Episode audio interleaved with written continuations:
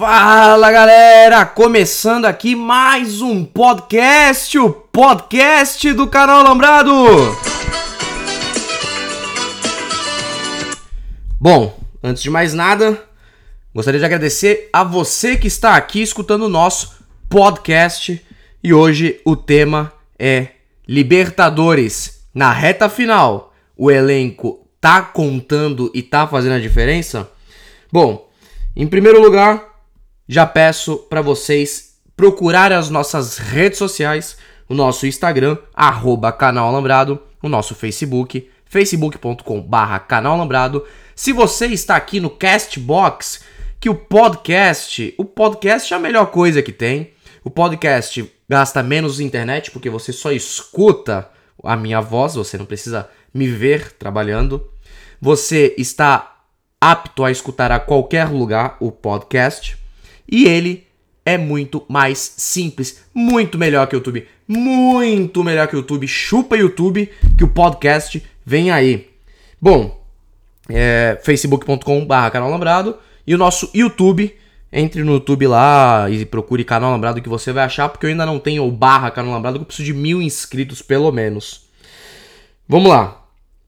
Santos, 21 barra 22 de agosto de 2009 2019, eu aqui, Victor Sales no comando, vou introduzir o assunto da Libertadores, falando em primeiro lugar do confronto de ontem, Grêmio 0, Palmeiras 1.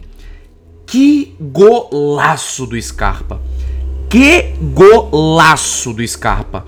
Putz, cara, que sapatada, vai tomar no cu. Cara, ele meteu um gol impressionante, cara. Eu achei.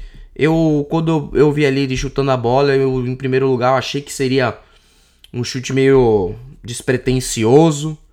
Não sei se vocês já viram a reação do Neto no rádio, a Rádio Neto lá. Ele falando: É muito longe pra chutar daí, é muito longe pra chutar daí. Aí o Scarpa vai lá, dá aquela piabada e aí acerta o gol e garante a vantagem palmeirense. Temos, eu tenho algumas alguns dados para poder passar para vocês aqui. Dados interessantes, não dados chatos. Interessantes porque algo que me chamou muita atenção. No primeiro tempo, o Grêmio ele chega com muito volume. Um volume criado no meio de campo. O Felipão percebe isso, ajusta a marcação no meio de campo. Olha esses dados que interessantes. Posse de bola, o Grêmio teve mais 65 contra 35. Finalizações certas. O Grêmio deu 4. O Palmeiras também deu 4. Finalizações erradas. 12 do Grêmio contra 6 do Palmeiras. Aí que vem o, a, o negócio que vai resumir o jogo. Os, as quatro finalizações certas do Palmeiras, quem deu foi duas do Dudu, uma do William Bigode e uma do Scarpa que foi o gol. Olha só as finalizações certas do Grêmio. Uma do Cebolinha, que é atacante, uma do Alisson, que é um meio atacante, e duas do Jean-Pierre. As das 12 erradas, foram cinco finalizações erradas do Jean-Pierre. Então, claramente o jogo era no meio de campo do Grêmio. Claramente o Grêmio contava com o Jean-Pierre, com o Alisson e com a genialidade do Cebolinha para desequilibrar a partida. E não aconteceu. E olha isso aqui. O Grêmio deu 514 passes durante o jogo. Certos. O Palmeiras deu 173. Praticamente quatro vezes menos passes do que o Grêmio. Então o Felipão ele foi estratégico. O Felipão ativou o modo Copa, ativou o modo instinto, mudou o time, colocou o Luiz Adriano, acertou algumas coisas, principalmente o meio de campo. E mesmo com a expulsão do Felipe Melo, que eu já vou emendar o assunto, o Palmeiras não perdeu o equilíbrio do meio de campo. E com isso, com um a menos, podia ter dois a menos, o Grêmio ficou nervoso e não conseguiu criar. Me chama a atenção a falta de comprometimento do, do time do Grêmio, do time não, dos jogadores como Luan, que o Luan não faz questão alguma de mostrar um futebol, não faz questão alguma. André Balada não faz nada. Diego Tardelli até tem, tem um coitado, corre lá e e tenta buscar o gol, mas não, não dá, não consegue, um time, um time parece que é um time limitado, é, colocar a pressão nas costas do Jean-Pierre. Então o Grêmio vai com uma desvantagem gigantesca pro Allianz, acho que não reverte. Na realidade, o meu palpite desde o começo era que o Palmeiras passasse do Grêmio. É... E por, por, motivos claros, o time Palmeiras tem mais time, é, o Renato Gaúcho não conseguiu é, ter um bom desempenho, uma boa sequência de desempenho esse ano, não acreditava que pudesse ser diferente. Então o Grêmio sai com uma desvantagem gigantesca. Agora vai decidir no Allianz Parque não, no Pacaembu. Falei errado que vai ter o show das, do Sandy Júnior. É o que me faltava, né? Ei, Sandy Júnior, onde tem onde tem um jogo para decidir tá o Sandy Júnior lá. Então vamos ver o que vai acontecer no Pacaembu no jogo de volta, mas já preciso introduzir aqui o assunto Felipe Melo. Vamos lá. A primeira chegada que ele deu, ele tomou o amarelo. O pé por cima do, da perna do adversário e da bola. Ele toma amarelo. O segundo lance é muito parecido, não é igual, mas é muito parecido. O que, por ter sido burro, tá vindo uma moto que vai fazer um puta barulho aqui. Obrigado, Rap e Uber Eats. Por ele saber que o critério do árbitro é se eu entrei com o pé alto na primeira tomei amarelo, vou tomar o segundo amarelo. Só que a mídia é engraçada. A mídia esportiva, Fox, Sport TV é engraçado. Porque o cara sai chorando, porque o Felipe Melo não é bobo, gente. Felipe Melo não é bobo, bobo sou eu. Ele faz aquela cena de colocar a camisa na cara, fingindo. Nossa, estou extremamente arrependido. Para que não chegasse aqui e colocasse no dele com tanta força, velho. Haha. Ele foi burro pra caralho. Foi burro pra caralho. Tomou segundo amarelo, tá expulso, não joga o jogo de volta no Pacaembu. Pra mim foi burro, pra mim mereceu os dois amarelos, pra mim mereceu ser expulso. Não tem esse negócio de, ah, porque o árbitro tá me perseguindo. Não me fode, não me fode, o histórico é mal. Já tá no Palmeiras com 119 jogos, eu acho. 4 amarelos e 39. Não, 39 amarelos e 4 vermelhos. Para. Chega esse assunto aqui. Próximo assunto: Flamengo e Inter um jogo diferente do jogo do Grêmio e Palmeiras. Com o Inter muito nervoso, o Inter querendo decidir em, em jogadas que não dava para decidir. É, três nomes do Inter me chamam a atenção do lado negativo: Guerreiro, D'Alessandro e Sobis. É... Bom, vamos falar do jogo primeiro. Posse de bola 60 a 40 pro Flamengo. Bruno Henrique desequilibrou em 4 minutos ou 5 minutos, fez dois gols.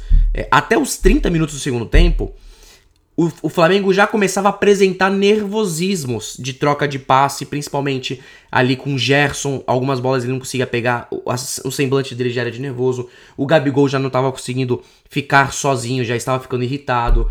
É, o Rafinha, ele, alguns momentos, largava de mão a marcação de trás e, e ia desesperadamente para frente. Às vezes não foi muito, não foi hum, atitudes muito, muito sensatas. Mas o Bruno Henrique desequilibra, faz dois gols é, na presença do Tite, do César Sampaio, do Juninho Paulista, é, carimba é, que ele precisa estar na seleção brasileira. Fico muito feliz pelo Bruno Henrique, que quase ficou cego ano passado, se eu não estou enganado, se foi ano passado, 2017, com aquela bolada que ele tomou no olho. Fico muito feliz por ele. A diferença é que nesse jogo o time da casa teve mais. Foi mais eficiente. Porque finalizações certas do Flamengo foram 7 e do Inter duas. Detalhe: das duas certas, as duas foram do Nico Lopes, que entrou no meio do segundo tempo. Então o, o, o Inter passou até 25, 30 minutos do segundo tempo sem acertar um chute no gol. Mas ele jogou, ele chutou sete vezes para fora e o Flamengo apenas uma. Olha a diferença. A pontaria do Flamengo foi sete vezes no gol do Lomba, enquanto a do Inter foi sete vezes fora. E os dois que foi no gol foi do reserva que entrou no meio do jogo. O Inter não jogou bem. É... Tenho que ressaltar o Edenilson, o futebol que vem jogando o Edenilson é piada. É piada o Edenilson naquele time. O Patrick, muito bom muito eficiente, mas, como eu disse, Guerreiro da Alessandro Sobis, eu, assim, o, o, o, o, da, o, o da Alessandro dá nem pra contestar ídolo da, do, do Inter, mas não sei se ele tem se ele tem ainda fôlego para uma partida dessa.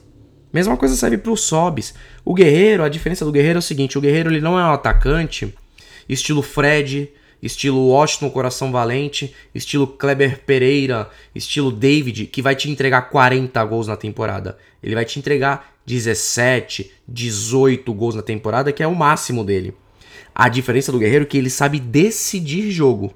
Nos jogos grandes ele aparece mas ele não apareceu hoje. Apareceu em faltas, em mu muita reclamação. O árbitro chato, puta, como é chato. Conversava, conversava. Teve uma falta no, nos primeiros minutos do jogo, acho que uma falta na lateral que o Patrick foi Patrick ou algum o Edenilson foi bater. Para bater uma falta na lateral, demorou dois minutos e meio do juiz conversando com a barreira, com o batedor, com a área, com o goleiro, com o quarto. Chata arbitragem. Então esses três nomes aqui eu acho que deram uma desequilibrada pro lado negativo pro Inter. Não acho impossível o Inter fazer 2 a 0 lá no Beira-Rio e levar pros pênaltis e que esses três jogadores desequilibrem. Não acho. Só que eu acho que pro jogo de hoje, o Odair Helman, eu não confesso que eu não sei as opções que ele tinha no banco. Mas eu acho que jogo para dar Alessandro é jogo calmo. É mais ou menos o Renato no, no fim de carreira no Santos, é mais ou menos como, deixa eu ver algum. É mais ou menos como o Sheik, final de carreira no Corinthians. É mais ou menos como Zé Roberto, final de carreira no Palmeiras. Jogadores que tem que jogar naquele jogo, no brasileiro, dentro de casa, contra, contra adversários medianos ou baixos. É, isso eu vejo da Alessandro hoje em dia.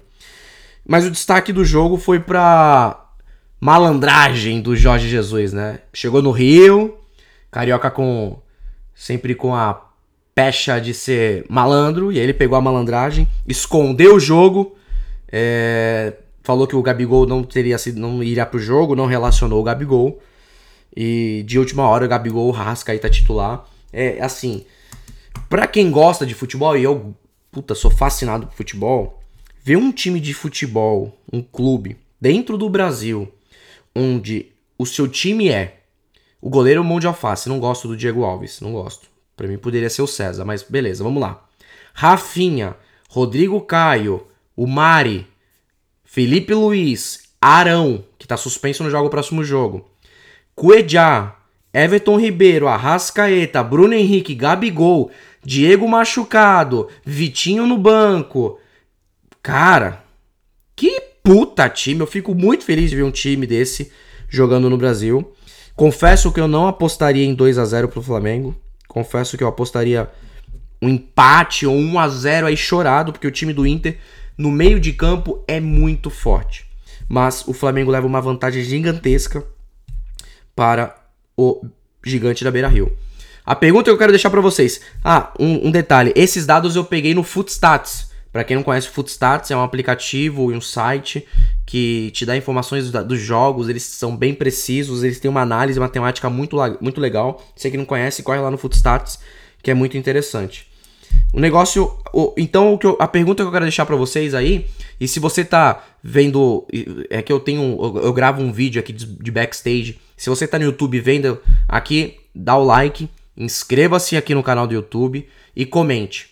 Na reta final, Palmeiras e Flamengo, que tem teoricamente os melhores elencos, fez a diferença?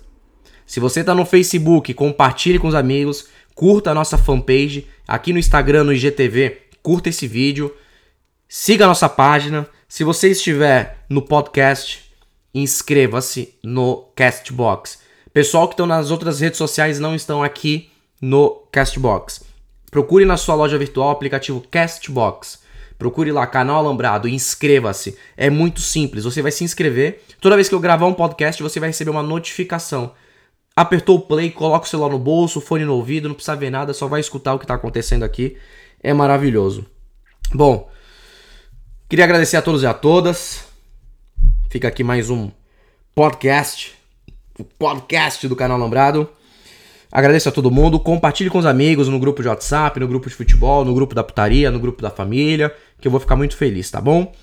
Um beijo a todos e a todas. Fiquem com Deus e tchau!